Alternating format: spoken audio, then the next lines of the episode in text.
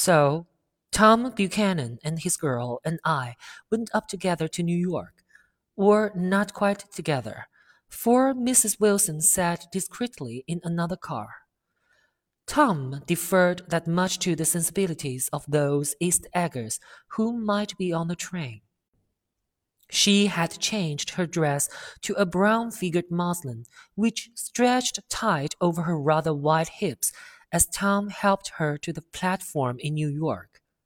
At the newsstand, she bought a copy of Town Tattle and a moving picture magazine, and in the station drugstore, some cold cream and a small flask of perfume.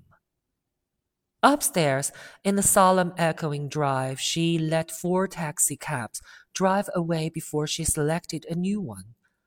Lavender colored with gray upholstery, and in this we slid out from the mass of the station into the glowing sunshine. But immediately she turned sharply from the window and leaning forward tapped on the front glass.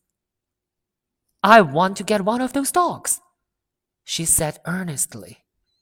I want to get one for the apartment. They are nice to have a dog. We backed up to a gray old man who bore an absurd resemblance to John D. Rockefeller. In the basket, swung from his neck, cowered a dozen very recent puppies of an indeterminate breed.